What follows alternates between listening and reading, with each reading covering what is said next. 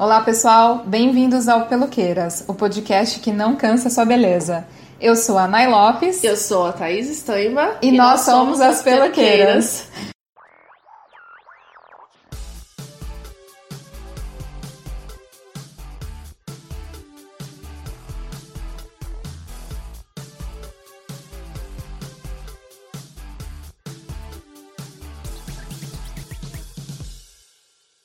Sororidade é a união ou aliança entre mulheres, semelhante à relação de irmandade, baseada na empatia e no companheirismo. É uma dimensão ética, política e prática do movimento feminista contemporâneo, que busca a igualdade entre os gêneros. A palavra tem origem do latim soror, que significa irmãs. Por isso, a sororidade é tão importante no feminismo.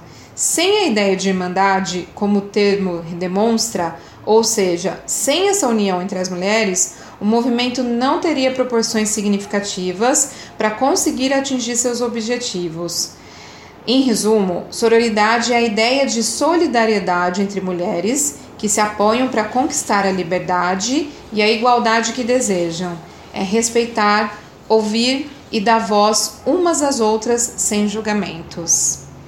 E é assim que a gente começa esse episódio maravilhoso para falar de uma série que estreou há pouco tempo no Netflix, que chama Unbelievable ou Inacreditável. Uhum. E eu quero pedir desculpas, hoje a gente está gravando e eu estou é, um pouquinho ruim da garganta, então, gente, perdoa, mas a gente não poderia deixar de trazer conteúdo para vocês. Exato. Bom, para começar falando da série, é, a série tem um time de mulheres no elenco, direção e produção. Nota 10. Eu não tenho nem nota para dar, na verdade. Uma delas é a Lisa Cholodenko. Não sei se eu, se eu. Não sei se eu pronunciei corretamente. Que é a diretora do The L Word. Né? Então a gente já começa por aí entendendo o que que a série, como que a série vai ser planejada, né? A série é de 2019, ela só tem oito capítulos, porque a gente também gosta de séries rápidas. E a série, por enquanto, tem uma temporada, não sei se vai ter mais, mas é um drama. E ela foi uma série totalmente baseada é, no. inspirada, na verdade, no artigo do T. Christian Miller e Ken Armstrong que chama Unbelievable History of Rape, que é uma inacreditável história de estupro, vencedor do prêmio Pulitzer, que relata fatos reais e conta a história de diferentes estupros que acontecem em diversos estados dos Estados Unidos pela perspectiva das vítimas. É, do serial Mark O'Leary, condenado a mais de 327 anos de prisão por seus crimes no Colorado. Exatamente. É, e assim, falar de estupro, tem muitas séries e filmes uhum. e novelas e youtubers falando, mas eu acho que com a sinceridade e a honestidade com que essa série trata, é, até porque né, ela é baseada nesse livro desses dois jornalistas, nesse assim, artigo. É, nesse artigo desses uhum. dois jornalistas. E, então ela, ela tá muito redonda. Só para lembrar né, que na, na última terça-feira, do dia 12 do 9 do nosso ano, é, o Brasil, segundo é, o 13º Anuário de Segurança Pública, é, no ano passado, casos de violência sexual reportados foram em torno de 180 estupros por dia só no Brasil. É muita coisa. Só de mulheres. Reportados, né? Que reportaram, que foram uhum. lá e fizeram denúncia e que não voltaram atrás. É. Em que, inclusive, isso é uma das coisas que a série trata. É, exatamente. A gente começa, é, como a gente disse, a enxergar a série, a série pela perspectiva das vítimas. E no primeiro capítulo já é mostrado, logo no começo, uma das vítimas, que é a Marie é uma jovenzinha de deve ter uns seus 16 anos, né, por aí, que foi estuprada é, na madrugada em sua casa. Simplesmente o estuprador entrou, entrou na casa dela aqui estava sem sem trancar as portas, que isso é uma coisa dita, né? Que ah, você precisa trancar as portas, senão alguém pode entrar na sua casa e te estuprar, não é mesmo? Uhum. E quando ela faz o depoimento para a polícia, aquele primeiro ato já é uma coisa que a gente já Sim, é extremamente incômodo, que no primeiro e no é. segundo episódio, né, ela tem é. que falar para diferentes policiais por diversas vezes. Por diversas é. vezes o que aconteceu. Então, o primeiro policial que chega em casa, na casa dela, uhum. ela tem que relembrar e falar tudo o que aconteceu. Depois vem E ele anota, anota, é. anota, beleza. Aí chega um outro policial e pergunta tudo de novo. E ela vai e fala tudo de novo. Você vai sentindo incômodo de ter que reportar novamente tudo que ela acabou de falar para outro policial. Aí ela vai para a delegacia. Ela tem que falar de novo. Aí chega um outro investigador ela tem que falar de novo.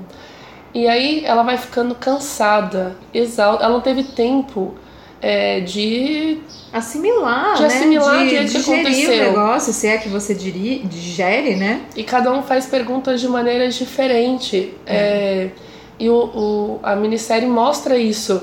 Que sim, você como investigador de um crime, você precisa perguntar é, as coisas, uma, uma situação de diversos ângulos para compreender, mas as perguntas como elas são feitas, uhum. elas são para tentar demonstrar, tentar é, ver se a, se a vítima não está mentindo. E, e até em outro, mais para frente, né? Eu acho que é um advogado que fala, ou é uma das investigadoras, eu não me lembro agora, que em caso de crime, em caso de acidentes, em vários outros crimes cometidos, de furto, é, ninguém chega para a vítima. Foi advogado. É, foi um é. advogado. Uhum. E indaga ela se ela está mentindo ou não. Quando é um caso de estupro. Ela é indagada o tempo Ela é indagada o tempo inteiro é. para saber se ela não exagerou.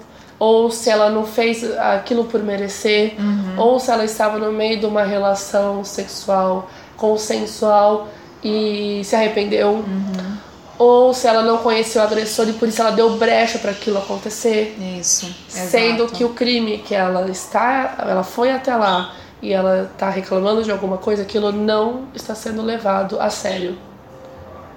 Exatamente. Isso incomoda, você está assistindo, a gente que é mulher, isso incomoda. E eu assisti com o meu parceiro e ele ficou muito incomodado, porque a, a, gente só falar né, é muito diferente, mas quando a pessoa está assistindo, é, ele ficava incomodado o tempo inteiro. Mas caramba, ela já falou isso pro primeiro cara. Uhum. Tudo que ela tá falando de novo. E assim, ela tá cansada e eh, mostra, né, que era dia, é começo da manhã, e ela tá agora no, na madrugada falando tudo novamente, passou por uma ainda no meio, né, ela passa por uma bateria de exames é. muito particulares uhum. e muito íntimos, extremamente né? invasivos, né? Invasivos para, enfim, pegar provas, etc, etc, etc. Uhum. E ela tem que contar a história de novo ela começa a esquecer naturalmente detalhes, está cansada, está com sono, está apavorizada, está com, está, ela foi estuprada por um homem e ela está fechada num cara com dois homens, no, no, numa sala com dois é, homens. É, que já é uma coisa que já não deveria acontecer, né? Exatamente. É, existe uma lei no Brasil, inclusive, agora, ela não é uma lei, não é uma lei muito antiga, mas que se você for estuprada e você procurar um hospital, você obrigatoriamente tem que ser atendida por uma mulher. Exato. Né? Então, isso a gente está falando em hospital, mas que não foi nem o caso da Marie. A Marie chamou a polícia, a polícia foi coletar o depoimento dela em casa e depois na delegacia. Quando a gente fala de delegacia, né, nessa, nessa, já nesse período de depoimento dela, já existe ali uma revolta nossa quando a gente assiste, porque ela tá tão confusa o tempo todo que ela não consegue mais passar detalhes das coisas e se confunde em vários momentos. A partir do momento que ela se confunde e por ela ter tido também um histórico que é trazido pelas mães adotivas dela e pelo pessoal da comunidade onde ela mora, enfim, dos dos cuida não não são cuidadores, né? São conselheiros e dos conselheiros, né? Que, que atuam junto a ela, ela, como ela já não traz um histórico muito equilibrado de uma pessoa que né, já sofreu, passou muito, sofreu muita coisa na vida por conta de adoção e tudo mais, é, ela já tem essa, essa, esse depoimento já indagado por conta disso. Existe já uma desconfiança do quanto é verdade ou não, porque é uma menina que simplesmente quer aparecer né? É. Quer ser notada. É, isso é o pensamento dos policiais, né? investigadores e até da mãe, das mães adotivas, porque sabem que trazem isso, né? Isso já causa um, um incômodo gigantesco. E isso a gente está falando apenas ainda do segundo capítulo. Do primeiro episódio, praticamente. Acho né? que é do primeiro e do é, segundo episódio, né? Que no segundo, pulou uns anos, né? Que a história primeiro se passa em 2007 com a Marie. Uhum. E a segunda vítima no caso do mesmo que a gente vai descobrir, né? Não é um spoiler, é, faz parte. Uh, na verdade, não é spoiler nada, né? A gente é. tá falando que se trata de uma série sobre estupro. Uhum. E aí, no segundo episódio, que se passa em 2011, a gente vai conhecer a segunda vítima de estupro e com uma abordagem completamente diferente sendo feita é, por uma detetive mulher, por uma investigadora mulher que no caso é a ótima, maravilhosa, que, gente, vocês precisam conhecer a minha mana peluqueira Nayara, porque é ela atuando lá, eu juro por Deus. é igualzinha a paciência, a cadência, a empatia, é todo jeito. É, vou pensar antes de falar, vou ser educada, vou abraçar essa pessoa com palavras. Nossa, não sou essa pessoa, não. é ela. Eu sou de Ares, gente, eu não posso ser essa pessoa. Que é que a personagem né, chama é, Karen. Uhum. Então essa investigadora vai falar com essa segunda vítima e a abordagem é completamente diferente. Exatamente. E ela presta atenção no que está sendo dito.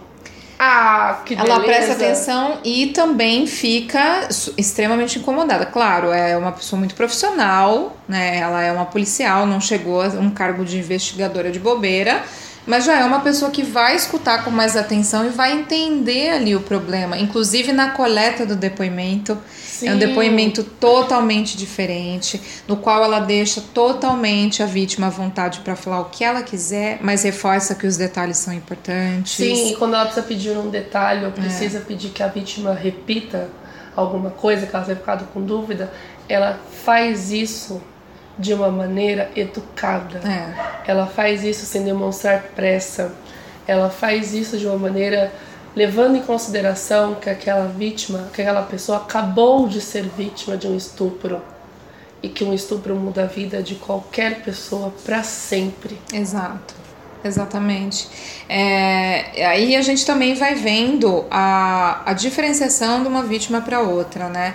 A gente começa a perceber que o estuprador ele não tem filtro né, do tipo de mulher e do, da idade, de cor de pele e nem nada. A gente vai percebendo que ao longo das vítimas que a gente vai conhecendo, são vítimas extremamente diferentes, mas que todas tinham a, o mesmo, a mesma rotina. Né, todos os dias, eram pessoas baseadas em rotinas. Ou seja, que pode ser qualquer mulher, porque todo mundo que está no planeta Terra tem rotina.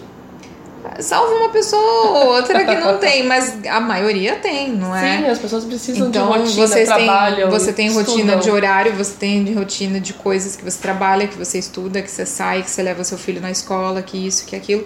Então ninguém muito tá muito livre de rotina, né? Ainda falando dessa segunda vítima, a gente também fala bastante do, do, do disso que acontecia muito e até hoje acontece, que é o estupro na faculdade Sim. É. Essa segunda vítima não acontece na faculdade, mas ela é uma estudante. Uhum. Só que mais pra frente, enquanto essas investigadoras, né? Depois eu falei da, da Karen, mas depois entra uma, uma investigadora é, que é a Grace, que é a Tony. Como é que ela chama? Tony Colette. Acho que já no segundo episódio, no terceiro, já entra a outra investigadora. Acho que né? já no terceiro. Que a, a Karen tem uma ideia muito interessante, que é compartilhar com o que está acontecendo, né?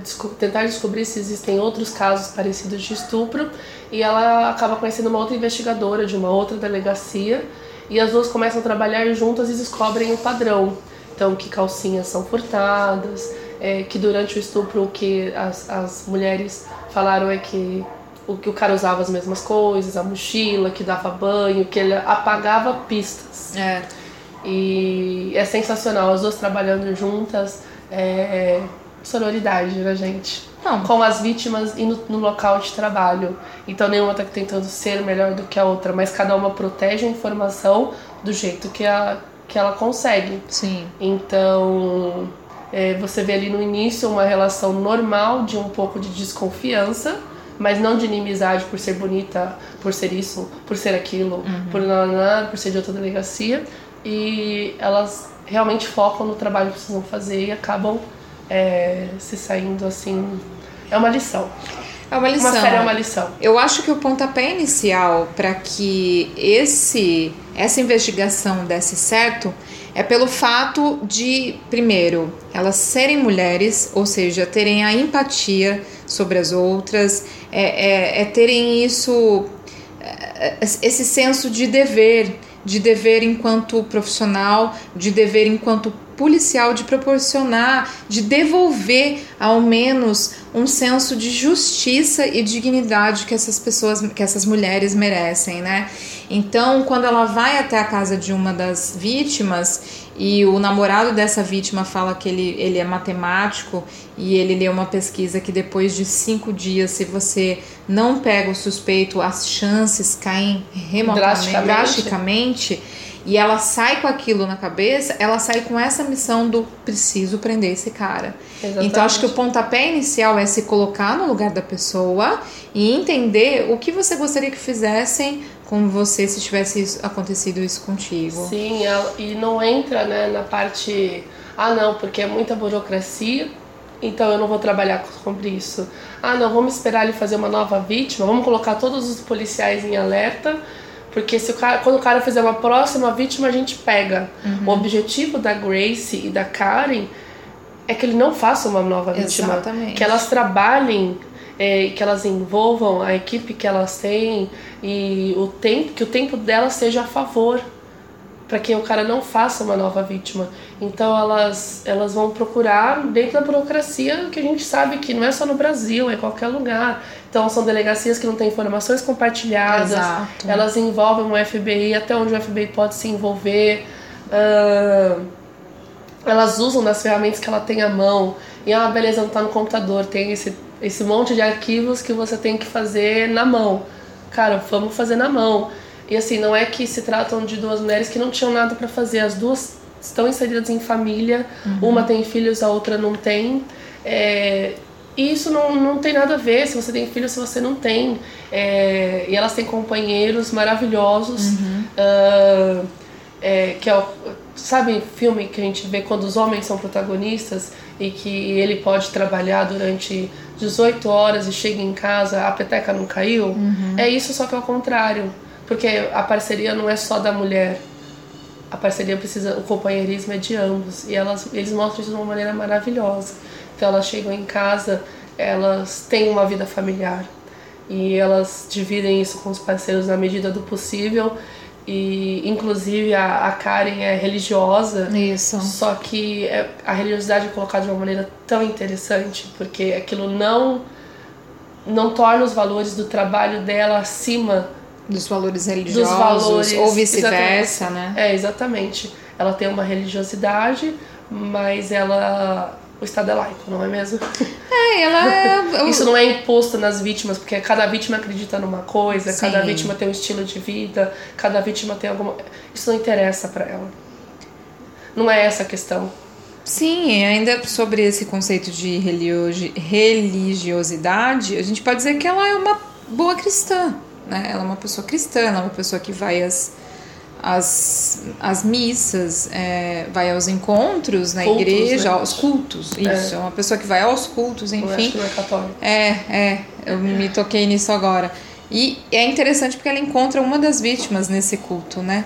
De que a vítima fala, olha, eu vim rezar, eu vim, É. eu vim orar, eu vim, eu vim tentar acreditar ainda em alguma coisa, né?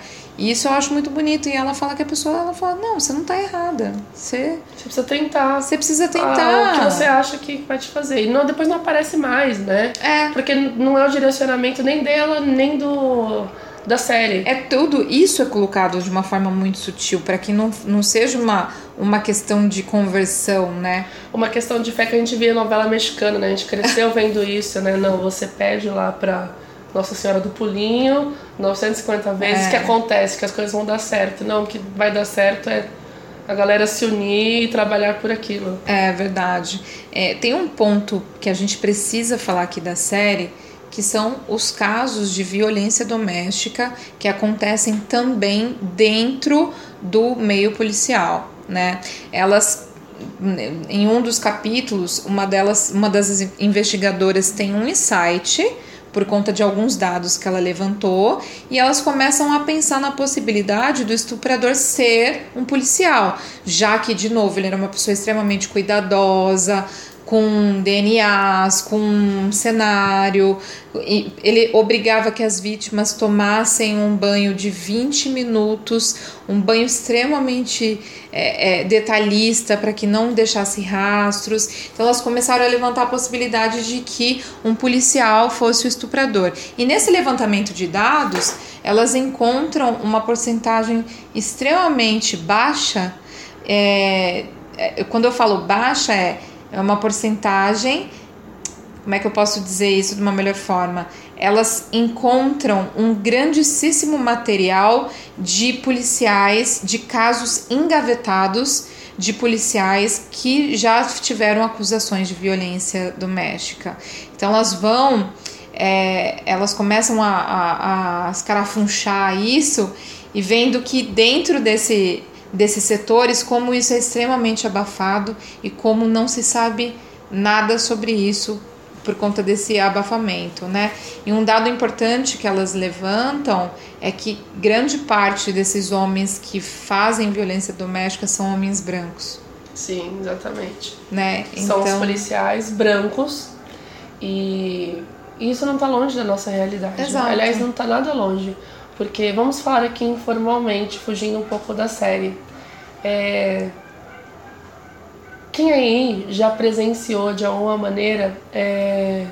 um policial em serviço na hora de, de, de lidar com alguém na rua? Uhum. Uma pessoa que ainda é suspeita.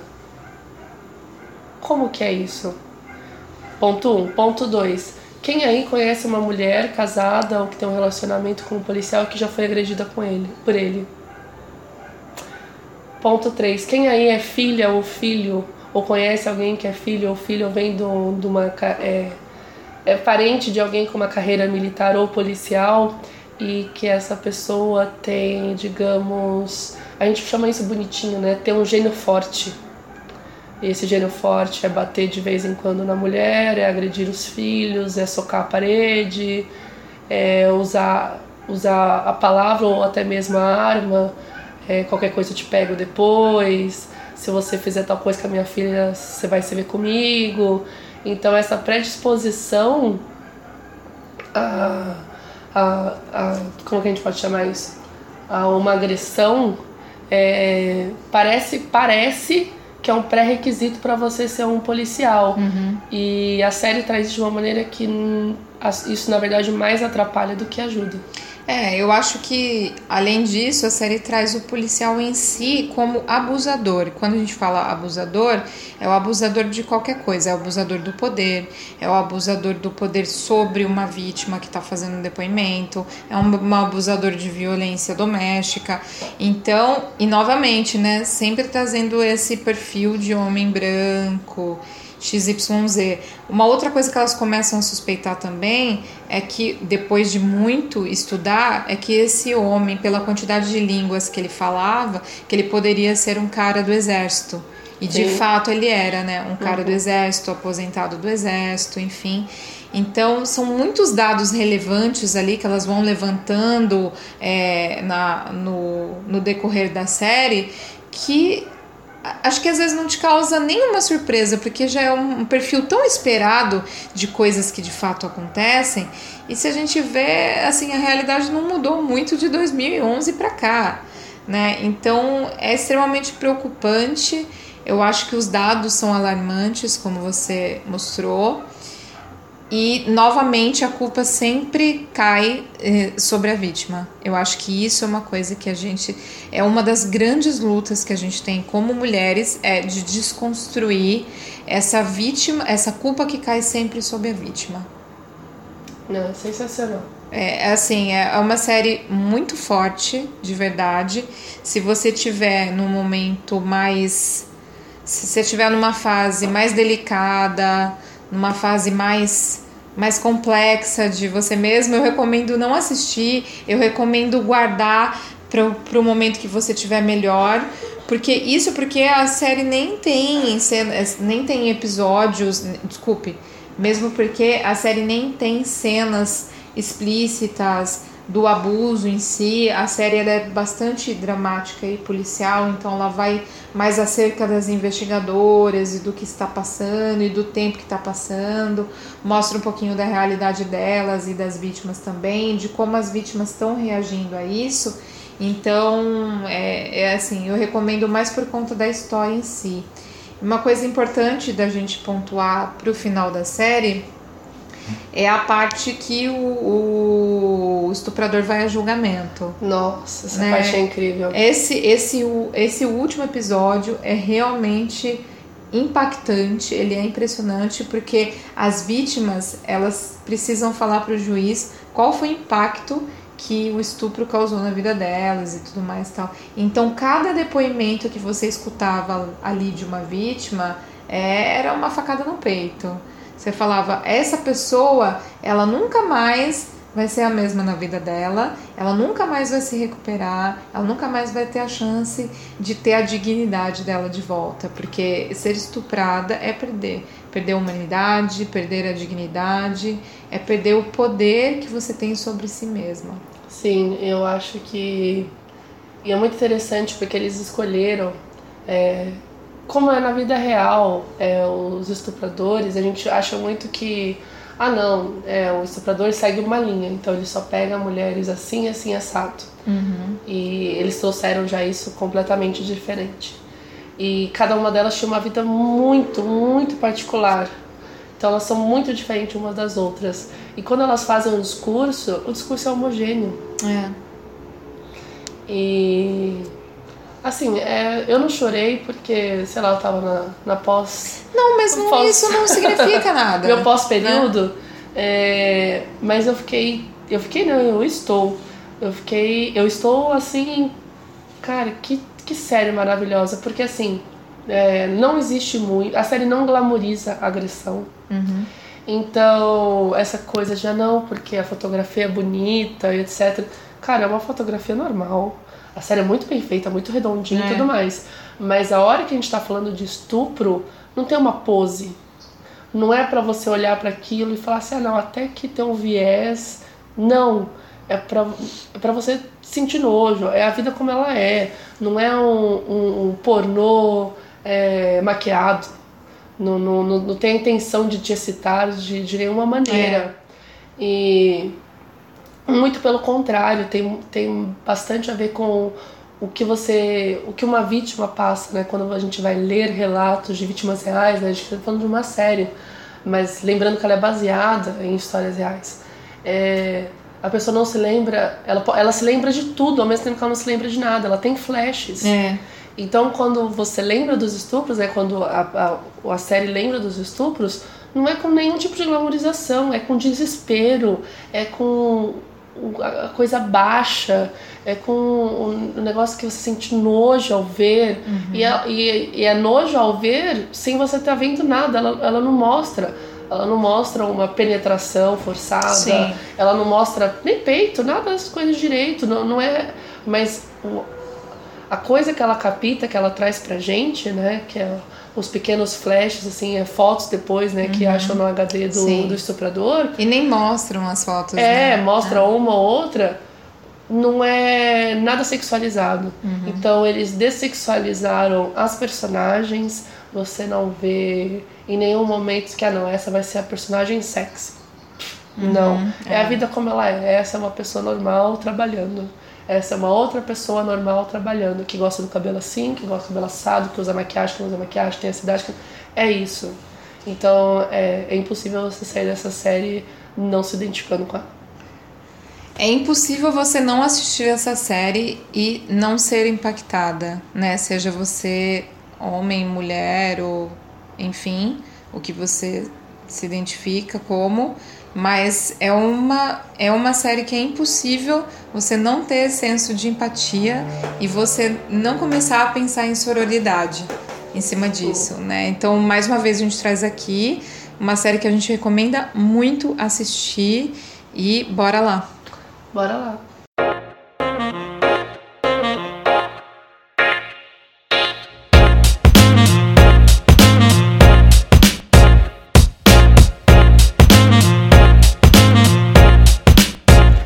Falar de indicação agora? Vamos para o nosso corte da moda? Vamos para o corte da moda, no qual a gente indica coisas que consumimos aqui, que a gente gostaria muito de dividir com vocês. E eu trago aqui, é, assim, especialmente eu tinha separado dois filmes para indicar, mas eu queria acrescentar de um filme que eu acabei de lembrar durante a nossa discussão aqui, que é sobre o abuso de policiais, que é um filme de 2004 que ele chama Crash no Limite. É um filme sensacional, tem um elenco incrível, Matt Dillon, Sandra Bullock. É um filme muito interessante. Por ele ser um filme antigo, ele pode, muito provável que ele esteja no Netflix ou alguma plataforma aí que você conheça de streaming. Eu super indico justamente por causa disso, para falar o Crash no Limite, ele já traz o tempo todo vários várias pessoas em situações diferentes e como as pessoas é, encaram suas ações diante de você estar no limite, de estar sob pressão. Então é um filme muito, muito interessante. Eu assisti no cinema, no cinema inclusive, eu lembro muito bem. E os outros dois filmes que eu trouxe aqui são novidades que estavam em cartaz e que já saíram de cartaz, mas, cartaz, mas provavelmente deve, deve estar chegando aí numa plataforma de streaming ou nas mídias é, genéricas, né? Nas mídias que a gente usa e alternativas, né? Elas devem estar chegando, que é o Rainha de Copas, que é um filme dinamarquês. Eu jamais vou pronunciar o nome do diretor, porque é impossível de pronunciar. Melhor nem tentar. Mas é um filme extremamente complexo, com muitas camadas, cuja personagem principal se apaixona pelo seu enteado. Olha só. Então é um filme belíssimo, é um filme que traz muita nossa, é, é um filme que traz muitos questionamentos, que traz uma discussão muito intensa. E eu, inclusive, quando eu fui assistir esse filme no cinema, teve uma discussão. O Itaú abriu uma discussão com uma psiquiatra depois desse filme. Então você tinha muitos psiquiatras, muitos psicólogos ali discutindo em torno do filme. Então, de novo, por isso que eu falo que ele é um filme de muitas camadas e assim, sensacional, super recomendo. E a minha última recomendação foi um filme belíssimo que eu assisti também, que chama O Menino que Fazia Rir, que é um filme alemão da Caroline Link que é um filme baseado na história de vida de um dos maiores comedi comediantes da Alemanha, que se chama Rape Kerkeling. Então é um filme lindo, muito sutil, muito gracioso e também provavelmente por ser um filme alemão, de não ser um circuito muito comercial do qual a gente a gente está rodeado, é um filme que basicamente você vai ter que procurar e vai ter que é, de novo pelas mídias alternativas, né? Então essas são minhas indicações. Eu vou indicar uma coisa curtinha, que é uma série também que fala foi a primeira série assim que eu me apaixonei de policiais é, que é Law and Order Special Victims Unity, uh, da, da Universal. Quando eu tinha televisão eu assistia bastante. Nossa, Universal Channel. e que é cada episódio né, é totalmente diferente dessa série que a gente está recomendando. Que cada episódio começa e termina ali, então cada vítima tem o seu julgamento ou não de, do, do que acontece e é, a maior parte dos capítulos são baseados também em, na vida real. E, então eu recomendo bastante. Quem gosta é, da, da, daquela sensação da catarse de, putz, alguma justiça está sendo feita, recomendo muito. E eu gostaria também de indicar um livro. É, acho que nenhuma das nossas convidadas indicou ainda, a gente não tinha indicado ainda, que é o Lute como uma Garota, da Laura Barcelo e da Fernanda Lopes, é, que são a história de 60 feministas que mudaram o mundo. Então, é um livro que reúne mulheres importantes né, da militância feminista, como Simone de Beauvoir, Frida Kahlo, Angela Davis, Chiquinha Gonzaga, é, e como cada uma à sua maneira abriu os caminhos para que a gente esteja onde a gente está hoje. E como ainda muita coisa precisa ser mudada.